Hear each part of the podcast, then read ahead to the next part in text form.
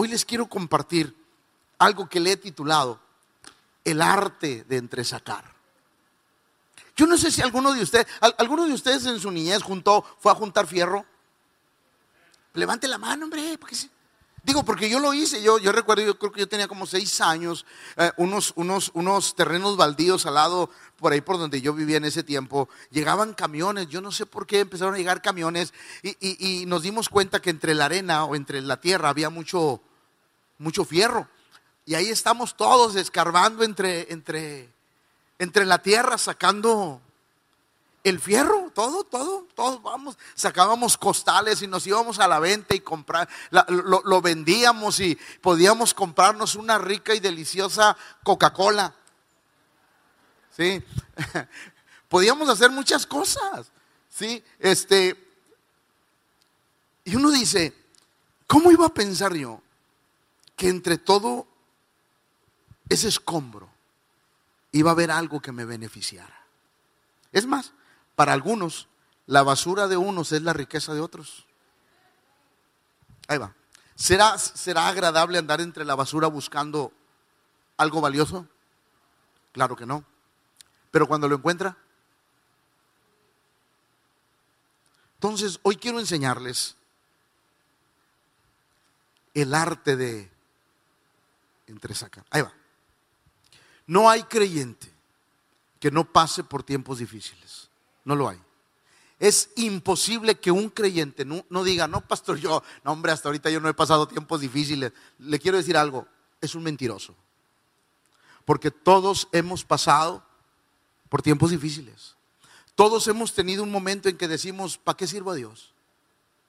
Todos hemos pasado esas épocas o temporadas o de qué me ha servido servir a Dios, buscar. Todos tenemos de repente esas áreas de nuestra vida que vienen. Pero si no aprendemos este arte, van a pasar dos cosas.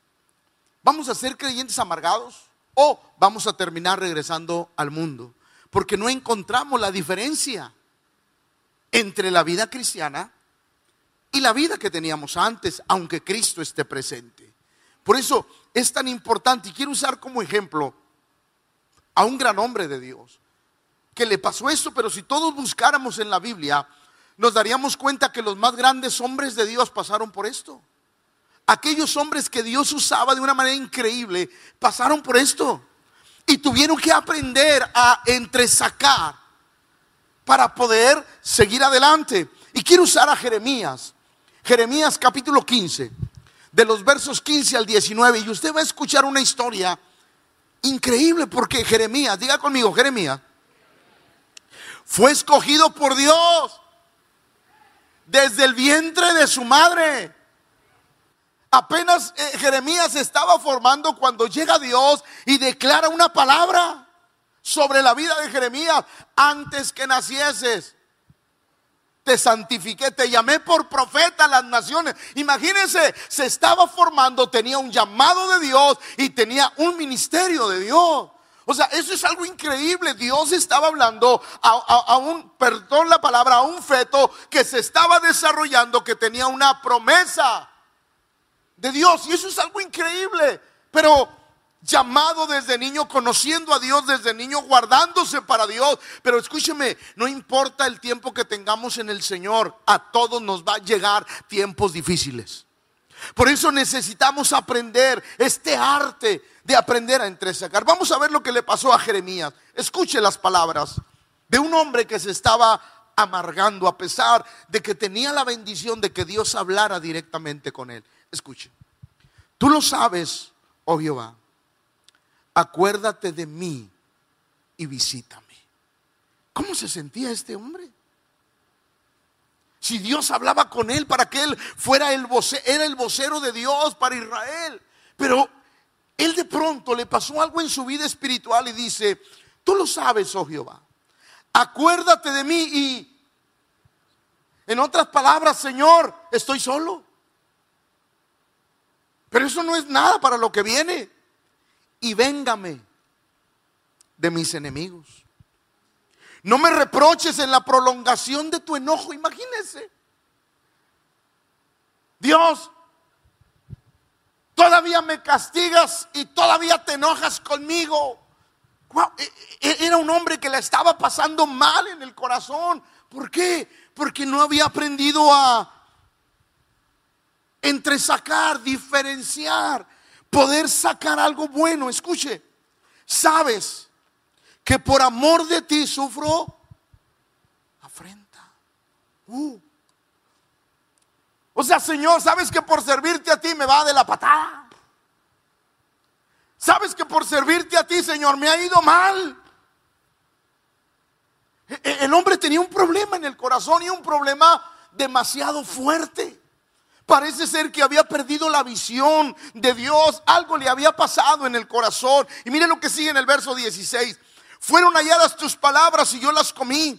Y tu palabra me fue por gozo y por alegría de mi corazón, porque tu nombre se invocó sobre mí, oh Jehová de los ejércitos. Él está recordando lo que Dios hizo en su vida y cómo Dios, un día Jeremías se comió un libro, literal se comió el libro. Y la Biblia dice que cuando Jeremías se comió un libro, eh, eh, eh, su, su sabor era como la miel. O sea, Dios había tratado de una manera increíble con este hombre. Pero mire el 17. No me senté en compañía de burladores, ni me engreí a causa de tu profecía. Me senté solo porque me llenaste de indignación, de afrenta, de vergüenza, de palabras ofensivas, porque eso quiere decir indignación. Me llenaste de afrenta, Dios. Por eso me senté solo. Por eso nadie quiso estar conmigo, porque el servirte fue mi desgracia. Esas eran las palabras de un hombre que algo le estaba pasando en el corazón. Escuche, verso 18. ¿Por qué fue perpetuo mi dolor y mi herida desahuciada no admitió curación? Serás para mí como cosa ilusoria y como aguas que no son. ¿Sabe qué le está diciendo a Dios? Señor, para mí, que eres un cuento que todo lo que viví no es cierto. Vas a hacer una cosa ilusoria, una ilusión simplemente. Es más, fueron mis emociones las que me hicieron servirte, no fuiste tú. Jeremías estaba perdiendo la visión de lo que era Dios y eso es algo muy grave. Pero viene la respuesta de Dios, porque yo quiero decirle algo, iglesia. Siempre que nos pasa algo, vamos a tener una respuesta de Dios. Siempre.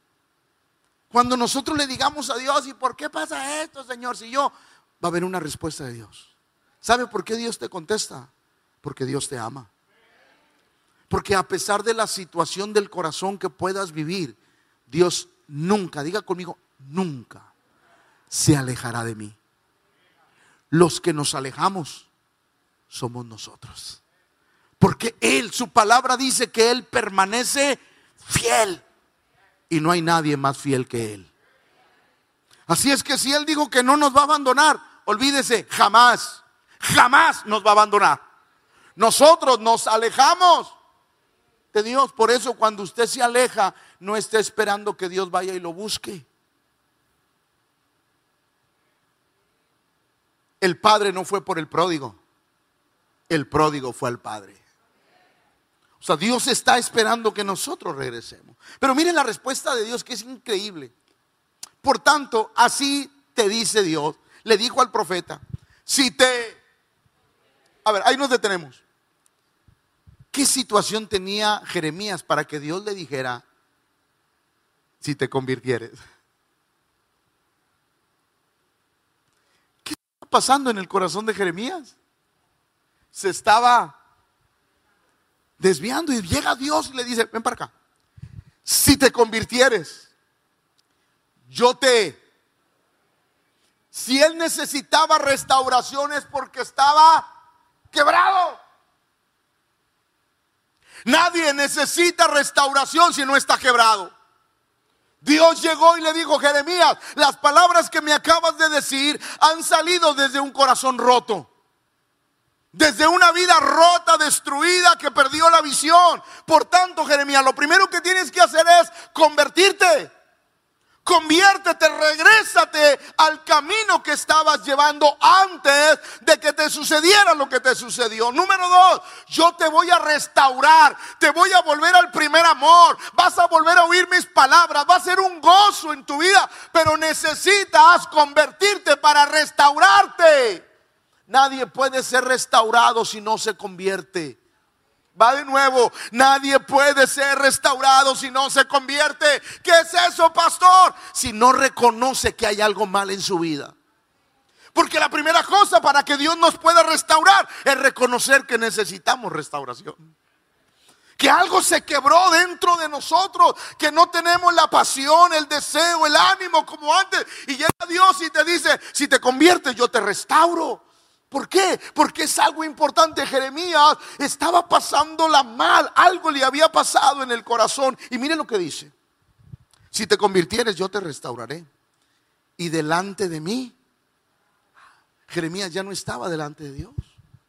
Jeremías había, cambiado su actitud, su vida. Y viene, la, y viene la enseñanza de Dios. Y si entre sacares lo precioso Ahí va, ahí va, escucha, escucha, escucha. Dios le dijo a Jeremías, Jeremías, no puedo evitar que vengan cosas malas a tu vida. No puedo evitarlo. Porque te son necesarias a veces las cosas malas para crecer y madurar. Dios le dijo, no puedo evitarlas. Lo que yo te quiero prometer es que tú debes de aprender a ¿Alguien ha tenido un, un, un, ¿cómo se dice? se me fue la palabra. No, no, cuando algo está muy entrelazado. Una maraña. ¿Alguien ha tenido una maraña de cables? Y tienes que tener paciencia, cuidado.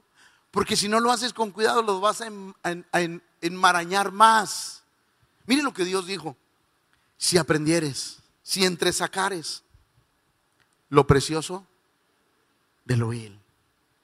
Ahí va, iglesia, es un arte aprender a hacer eso. Que todos debemos de aprender. ¿Por qué? Porque a todos nos van a suceder cosas no agradables. Y si no aprendemos a entresacar lo precioso de lo vil, vamos a quedar en el camino. ¿Qué dijo Job cuando pasó la gran prueba? ¿Qué pasó? Job 42.5 de oídas. Más ahora, gracias a lo que viví, mis ojos, mis ojos te ven. Ahora sé quién eres tú. ¿Qué pasó, pastor? Sacó lo precioso tenemos que aprender a sacar lo precioso de lo vil. De otra manera nos vamos a quedar en el camino. Dios le dijo, si entre sacares lo precioso de lo vil, serás.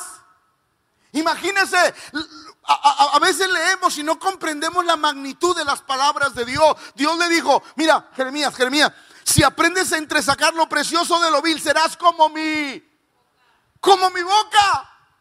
Wow, ¿cuáles son las palabras de Dios para tu vida? ¿Son de maldición o de bendición? ¿Son de escasez o de prosperidad? ¿Son de enfermedad o son de salud? Entonces Dios le está diciendo a Jeremías, Jeremías, escúchame, para que cambies tu manera de hablar, tú tienes que restaurarte, aprender a sacar lo precioso de lo y saber que en esa enfermedad Dios se va a glorificar en tu vida que en esa escasez vas a conocer al Dios que provee, que en esa necesidad vas a conocer al Dios que suple todas nuestras necesidades, porque vas a sacar lo precioso de lo... Tenemos que aprender. Ahí va. ¿Qué dijo Dios? De lo vil A ver, para aquellos que leen la Biblia. ¿Qué más? Acábelo. Escogió Dios. A un Dios sabe entre sacar. ¿O no? Dios se desanimó cuando fracasó Adán y Eva. No. Dios sacó lo precioso de lo vil. Dios nos sacó a, todos nosotros, Dios escarbó y nos sacó a nosotros. Qué importante es que la iglesia aprenda a entresacar. Y Dios dijo, el día que aprendas a entresacar, serás como mi boca. Te vas a olvidar de declarar cosas negativas y vas a empezar a decir, todo lo puedo en Cristo que me fortalece. Diga el débil, fuerte soy. Voy a salir adelante porque Dios está conmigo. Nada me va a derrotar porque conozco al Dios Todopoderoso. Porque empezamos a sacar lo precioso. Y luego viene la otra parte conviértanse ellos a ti.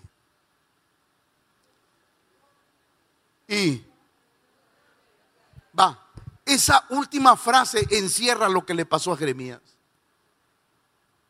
Esa última frase encerró lo que le pasó a Jeremías.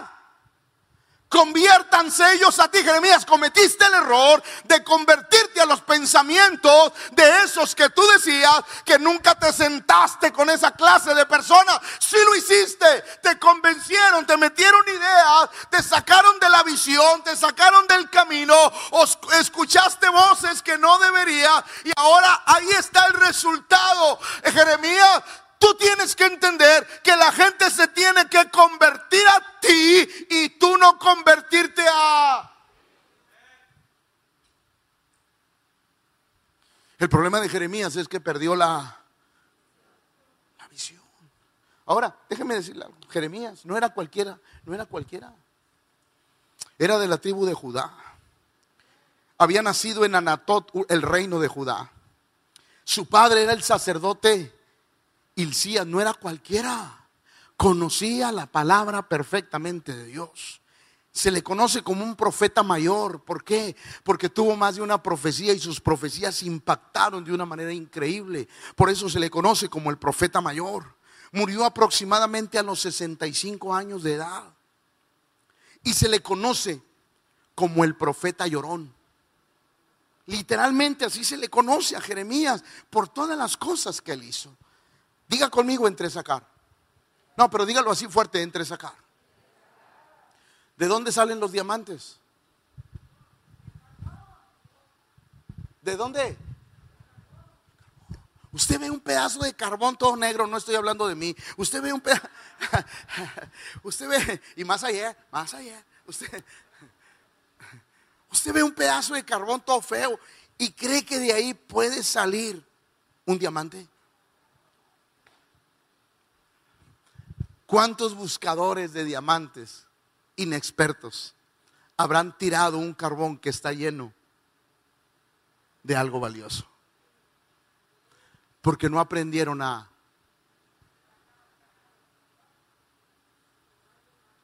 lo precioso de lo vil. He conocido personas que alguien, alguien fracasó en un negocio y dicen, yo te compro el negocio. No, está fracasado. No, no, véndemelo se lo venden y ese negocio porque aprendió. Si la iglesia aprende a entresacar no lo bueno, no lo bueno, Dios va más allá, lo precioso. Va, escuche mi iglesia. Si la iglesia aprende a entresacar lo, no lo bueno, lo precioso, de lo, algo va a cambiar en nuestra vida. Y tenemos que aprender a hacerlo. Por ejemplo, el petróleo. Hoy tienes que escarbarle muy profundo para, para sacar el oro blanco, el oro negro. Tienes que escarbarle profundo para sacar. ¿Y quién iba a pensar que en un campo donde, donde no se ve nada, donde no nace nada, abajo hay un yacimiento de petróleo? Nadie. Solo aquel que tiene la visión de poder sacar de algo malo algo bueno. Ahí va. Muchas veces las experiencias con Dios surgen de algo malo. Va de nuevo. Muchas veces las experiencias que tenemos con Dios surgen de algo malo. Porque el deseo de Dios es que aprendamos a sacar escarbar, ver, poner atención a aquellas cosas que nos pasan. El apóstol Pablo lo decía de esta manera, golpeo mi cuerpo y lo pongo en servidumbre. No sea que habiendo sido heraldo para otros, yo mismo venga a ser.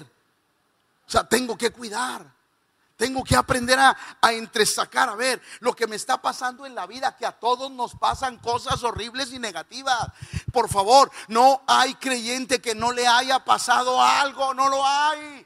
A todos nos pasa algo en la vida económica, en la salud, en la familia, en el trabajo, en los recursos. Algo nos pasa a todos en algún tiempo, en algún momento. Y si como creyentes no aprendemos a entresacar lo, lo bueno de eso, de eso que nos está pasando, nos vamos a desanimar en la vida cristiana. Por eso es tan importante el mensaje de hoy. Y hoy quiero compartirle algunos puntos importantes que vivió Jeremías. Primero, Jeremías empezó a tener un sentimiento de soledad. Yo quiero decirle algo, iglesia. Ahí va, póngame atención. De repente me voy a bajar para que sepas. Escúcheme. Sí, porque esas se las quiero dejar ir así, pum, directo. Ahí va, escuche. Diga conmigo sentimiento de soledad. Cuando un creyente empieza a apartarse, algo está pasando en el corazón. ¿Por qué, va. Porque Jesús dijo que somos una familia espiritual. Orad los unos por los otros. Ten cuidado de tu prójimo, tu hermano, tu amigo. Cuando el creyente empieza a alejarse de la relación de iglesia, algo está pasando en la vida viene un sentimiento de soledad. Porque algo pasó, un acontecimiento, un hecho, algo nos golpeó la vida y nos dimos cuenta que Dios no funcionó como yo quisiera. Como si Dios fuera el botón del elevador que lo tengo que picar y, y que me suba al piso que yo quiero. Cuando no sabes que es Dios el que aprieta los botones. Y, las cosas suceden cuando Él quiere, en el momento que Él quiere, cuando Él quiere, donde Él quiere y con quien quiere. ¿Por qué, pastor? Porque Él es el rey.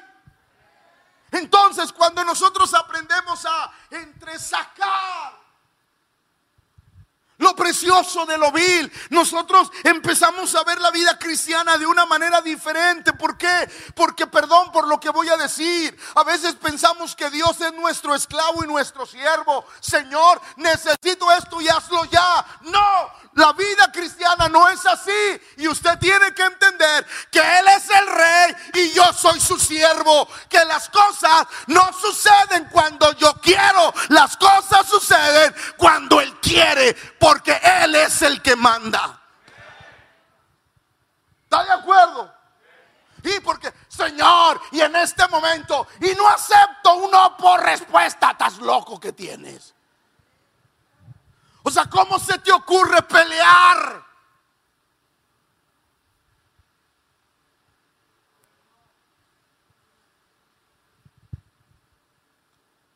A veces el sentimiento de soledad nos hace tomar decisiones equivocadas.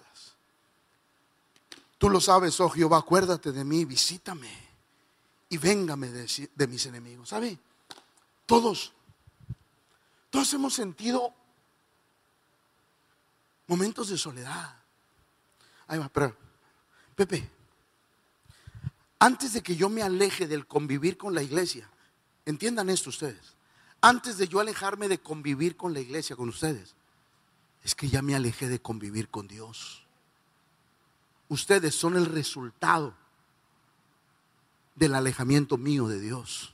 Ustedes. Nadie, nadie, nadie, nadie en la vida. Te puedes decepcionar de los hermanos, pero de uno, no de todos. Te puedes decepcionar de parte de la iglesia, pero no de todos.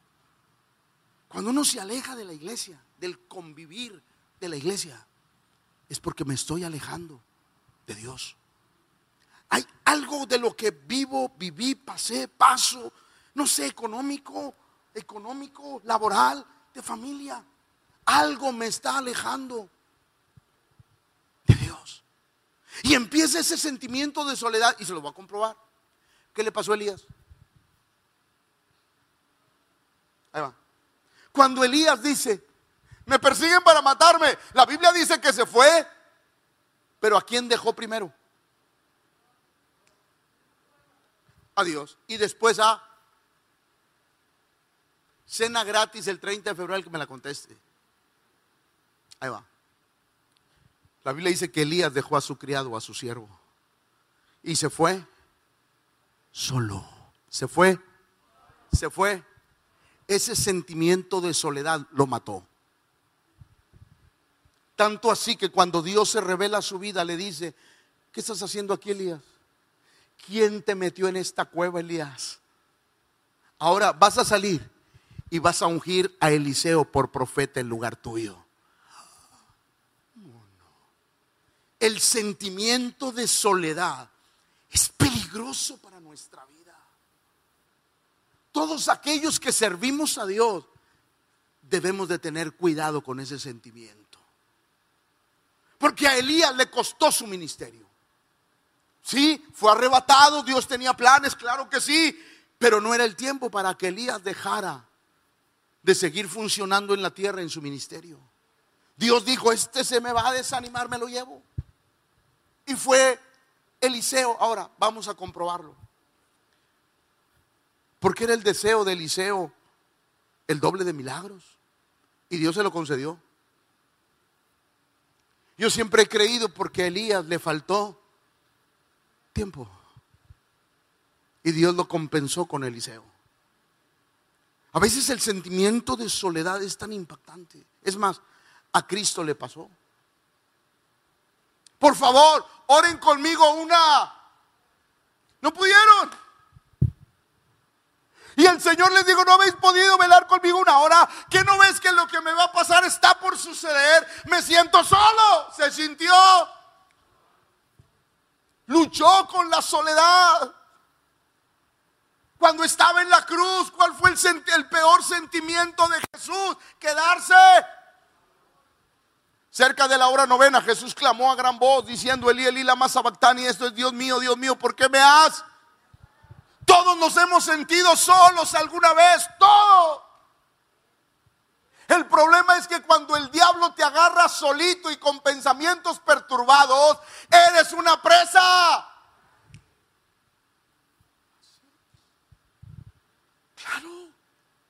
Uno tiene que entender que el deseo de Dios es que estemos juntos y el deseo del enemigo es que estemos solos. ¿Por qué? porque así los pensamientos del enemigo tendrán más impacto en nuestra vida. Y eso fue lo que le pasó a Jeremías. Jeremías empezó a tener tiempos de soledad, tiempos solos. Y, el que era mi pastor decía, mentes ociosas, talleres de Satanás. ¿Qué, ¿Qué le dices a tu hijo cuando anda haciendo locuras? Ya ponte a trabajar, ponte a pensar en otra cosa, ¿sí o no? Porque un creyente que no está ocupado, un creyente ocioso en la vida espiritual, solo estará viendo los errores de todo mundo. Por eso qué importante es guardar, cuidar nuestra vida del sentimiento de la soledad. Mire lo que dice el salmista en el Salmo 136, 23. Él es el que nuestro abatimiento se acordó de nosotros. Es decir, Dios nunca se olvida de nosotros. Va de nuevo, Dios nunca se olvida de nosotros. El sentimiento de soledad viene a nuestra vida cuando Dios no tiene nada que ver. Él permanece fiel. El salmista entendía y decía, Él es el que en nuestro abatimiento, en nuestro dolor, en nuestra tristeza, en nuestra amargura se acordó de porque para siempre es su misericordia. Por favor, iglesia, nunca diga que está solo, sola. Siempre recuerde que Dios es fiel a sus promesas. El profeta Isaías decía esto. Pero Sión dijo, me dejó Jehová y el Señor se olvidó de mí. ¿Alguna vez nos hemos sentido así? La verdad, la neta del planeta. Me dejó Jehová. Y el Señor se olvidó. Todos nos hemos sentido alguna vez. Ahí va. ¿Cuál es la tendencia cuando eso nos pasa? ¿Por qué, pastor? Ah, porque siento que Dios no es tan fiel como Él dice. Porque el pensamiento es, si Dios estuviera conmigo, no me estaría pasando esto. Pues yo quiero decirle algo, que aunque Dios esté con nosotros, vamos a pasar por valles de sombra y de muerte. Pero Él prometió estar con nosotros. El sentimiento de soledad es tan increíble. El salmista o el profeta Isaías decía estas palabras, me dejó Jehová, me abandonó y el Señor se olvidó de mí. Todos en algún tiempo hemos tenido ese pensamiento, pero el salmista decía esto para reafirmar, aunque afligido yo y necesitado Jehová, pensará en mí, mi ayuda y mi libertador eres tú, Dios mío, no te es cierto, a veces, a veces Dios se tarda, pero no se tarda porque Él quiera, se tarda porque está procesando nuestra vida, se tarda porque tardamos a veces nosotros en madurar, en entender la situación, en entender el por qué estamos pasando por ahí. Y qué importante es que cuando lo entendemos, Dios me dice, aquí estoy, nunca me he descuidado de ti, simplemente tienes que aprender a madurar. A veces nos pasa. Hay gente que de pronto no entiende esa parte de la vida. Aunque afligido yo y necesitado, Jehová pensará en mí. Porque también el profeta Isaías, ya yo creo que más tranquilo de sus pensamientos, dijo, se olvidará la mujer de lo que dio a luz para dejar de compadecerse del hijo de su vientre. Aunque olvide ella, yo nunca me olvidaré de ti. En otras palabras, Dios nunca, nunca, nunca se va a olvidar de nosotros. Levante su mano y diga, nunca se va a olvidar de mí por más cosas que usted diga, pastor, se levantó la tempestad, estoy viviendo cosas que nunca creí. Yo quiero decirle, en medio de esa tempestad está Dios. ¿Cómo, pastor? La pregunta es, la respuesta es, porque ha aguantado. Porque Dios es su fortaleza. Cuando uno entiende cómo ese sentimiento viene a nuestra vida uno empieza a procurar. ¿Por qué? Porque entre más nos alejemos, más rápido nos apagamos.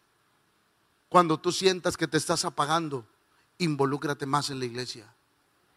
Involúcrate más con los hermanos. Involúcrate más en el servicio. ¿Por qué? Porque hay que regresar al fuego para volver a encendernos. Pero ahí le va una segunda cosa que le pasó a Jeremías.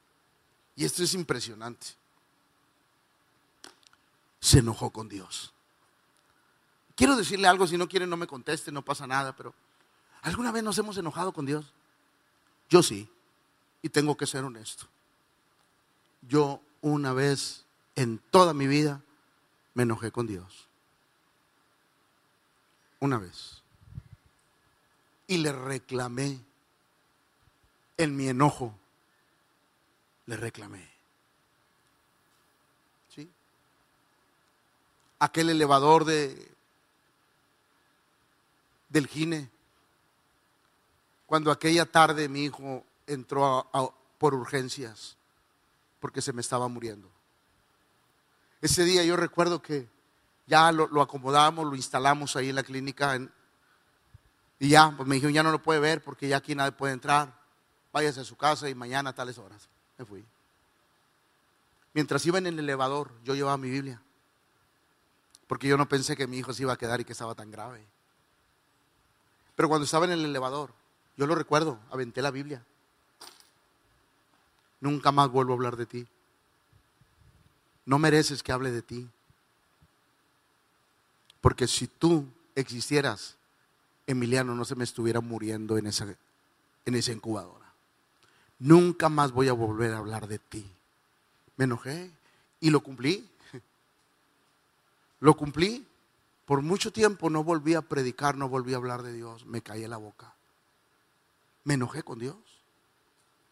Porque pensé que Dios era mi sirviente. Y que tenía que suceder en mi vida lo que yo quería y como yo lo quisiera. Dios me dio una experiencia que tuve que entender. Yo quiero decirle a la iglesia, yo no sé si esto lo he dicho. Emiliano yo creo que en el primer año lo internamos como siete veces, chorro de veces. Pero cuando yo entendí, cuando me rendí a Dios, en aquella oficina que caí de rodillas por una hora llorando y pidiéndole perdón a Dios, nunca más Emiliano volvió a enfermarse. Ahí va. Siempre lo he creído de esa manera. Y escúcheme porque voy a decir algo fuerte.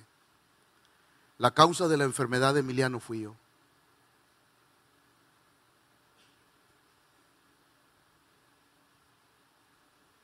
Sí. Sí, fui yo. ¿Por qué, pastor? Porque Dios quería tratar con este hombre. Y créame, no iba a haber nada en este mundo que me hiciera cambiar de opinión. Solo mis hijos. Dios sabía dónde. Dolió. Uf. Pero hoy aquí está el resultado.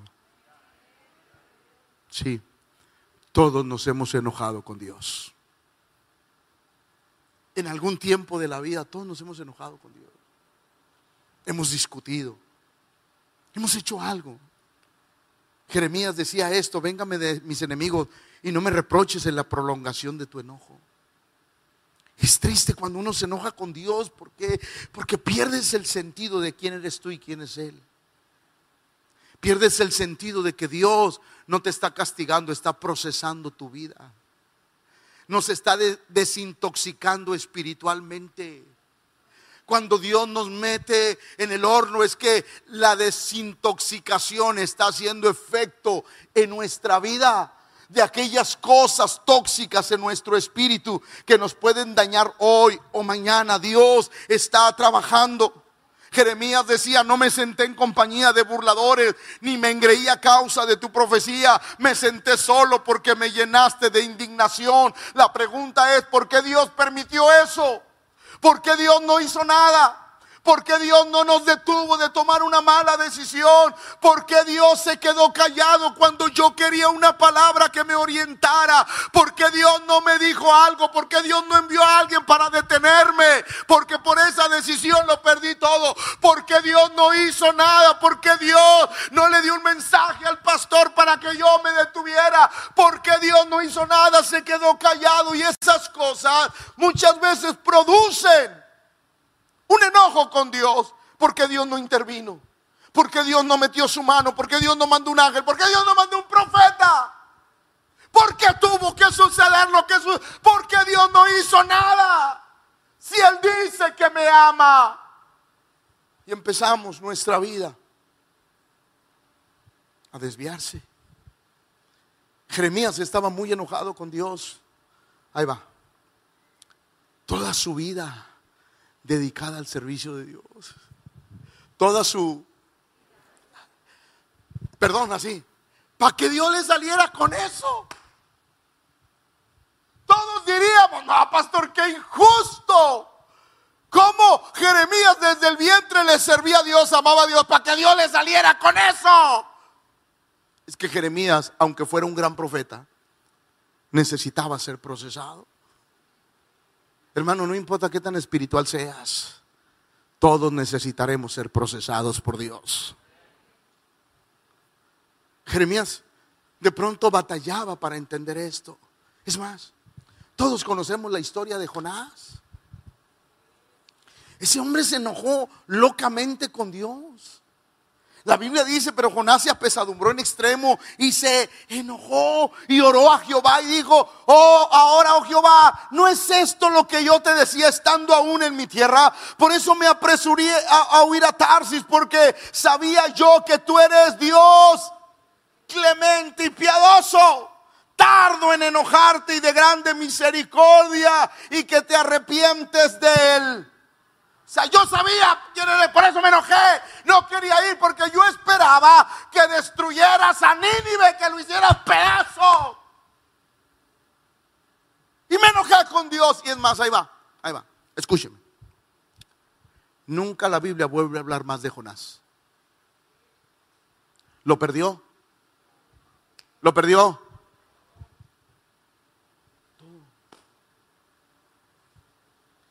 Porque no aprendió a... No aprendió a... Lo precioso de lo vil. A todos los que están aquí nos va a pasar algo difícil en la vida. Hoy, mañana, pasado. No lo sé.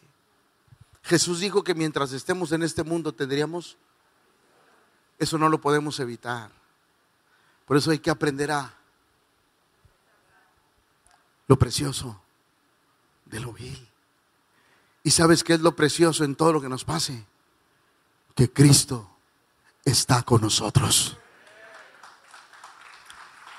Antes estábamos solos, ahora Cristo está con nosotros.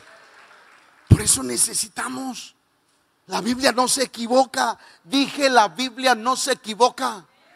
Porque la Biblia es la palabra de Dios. Romanos dice, y sabemos que a los que... Ahí va, ahí va, ahí va, ahí va. Porque tú no tienes que dudar que Dios te ama.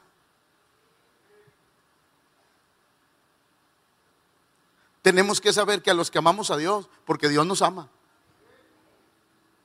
Porque sería diferente. Debes de saber que a los que ama Dios, no.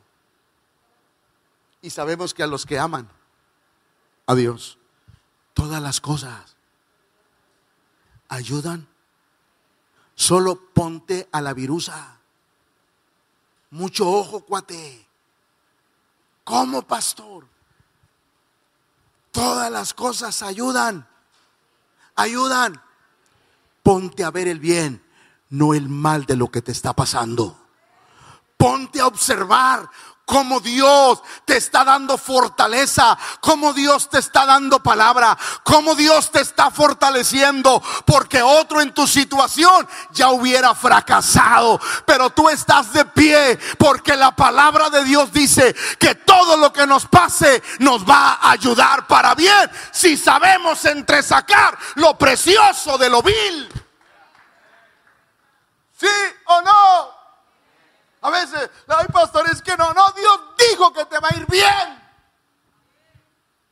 Pero para que te vaya bien, tienes que aprender a ver bien. Ahí va otra vez.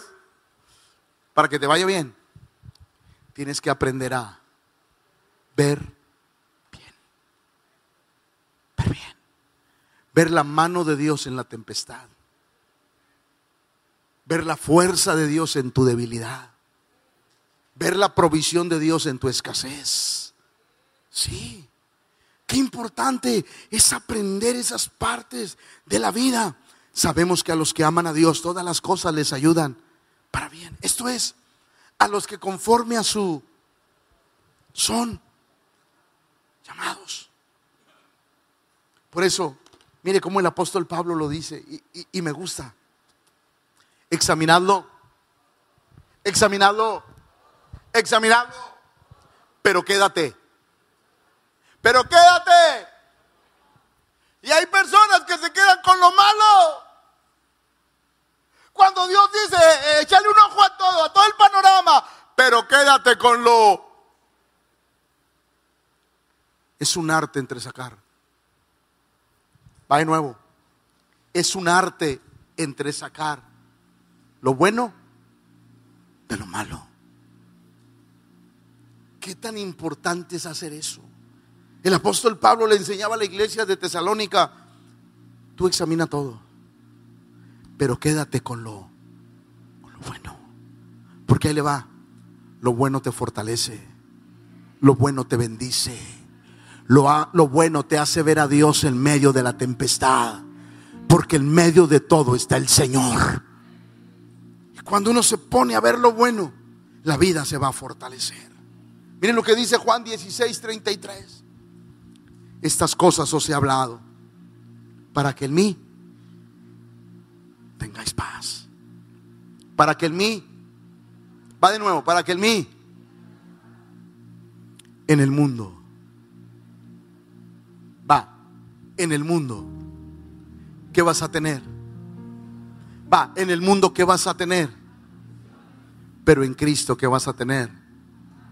En medio de esas aflicciones, aprende a entresacar que la paz de Cristo siempre va a estar contigo. Si aprendemos a entresacar lo precioso de lo vil, va a cambiar nuestra vida, nuestra manera de ver al Señor, al Evangelio, a su iglesia, de otra manera muy diferente.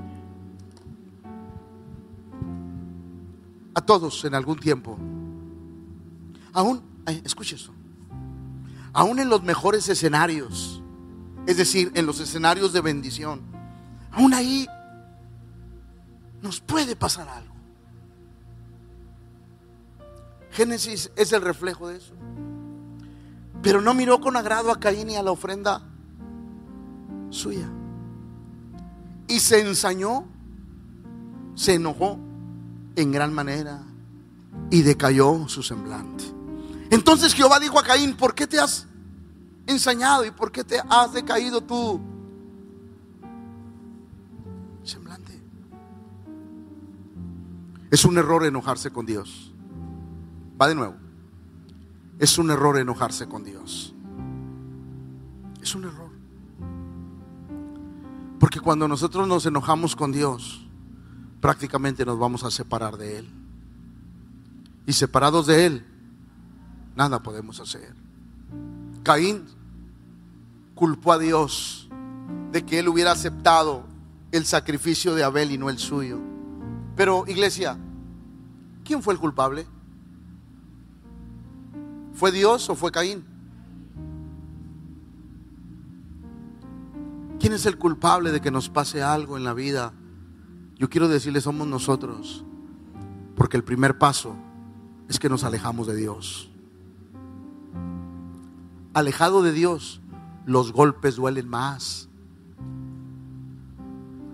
Alejado de Dios, no tienes protección y el golpe lo recibes al 100% alejado de Dios, las tempestades son más duras, los vientos son más fuertes y las caídas más difíciles. Pero cerca de Dios, las cosas son más fáciles. Sí, sí. Vendrán los ríos, vendrán las tormentas, pero la casa no va a caer, porque está fundada sobre la roca inconmovible de los siglos. Porque aprendimos a entresacar lo precioso de lo vil. Así es que culpamos a Dios de la enfermedad que padecemos. Cuando al primer síntoma no acudimos con el médico. ¿Se fija cómo somos a veces? Culpamos a Dios de la enfermedad que tuvimos, pero cuando el cuerpo nos avisó, no fuimos con un hay pastores, eso es no tener confianza en Dios. No, eso es usar los métodos que Dios dejó para también ser bendecidos. Pasa. Y nos alejamos, nos enojamos con Dios cuando eso estuvo en nuestras manos, poder arreglarlo. Culpamos a Dios de nuestra situación económica cuando no hemos sabido administrar los recursos que Dios nos ha dado. La gente cuando hay una guerra, muerte, ya saben, canten despacito. Eh, ¿Qué dice? Es que Dios es el culpable. Si Dios estuviera aquí, no hubiera guerras, no hubiera pleitos, no hubiera muertes injustas. Por eso la gente dice, yo no creo en Dios, porque si hubiera Dios, no existiera la guerra. El problema es que la gente está tan alejada de Dios que busca sus propios métodos para arreglar las cosas. Que cuando la gente está cerca de Dios, usamos los métodos de Dios para arreglar nuestras diferencias.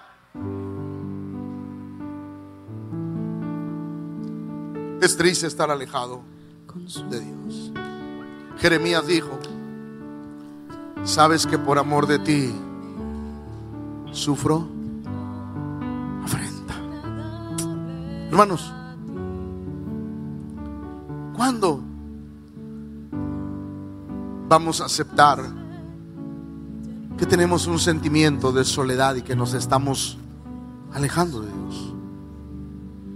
¿Hasta cuándo vamos a dejar de culpar a Dios por lo que nos pasa y por lo que vivimos? Cuando cada vez que lo culpas, pierdes la oportunidad de acercarte para que Él te ayude. Va. Porque entre más lo culpes, más te alejas. Entre más aceptes tu responsabilidad, más nos acercaremos y más seremos ayudados por Dios. Es la realidad de nuestra vida. Por eso, diga conmigo, tengo que aprender a entresacar lo precioso de lo vil. Póngase de pie, por favor.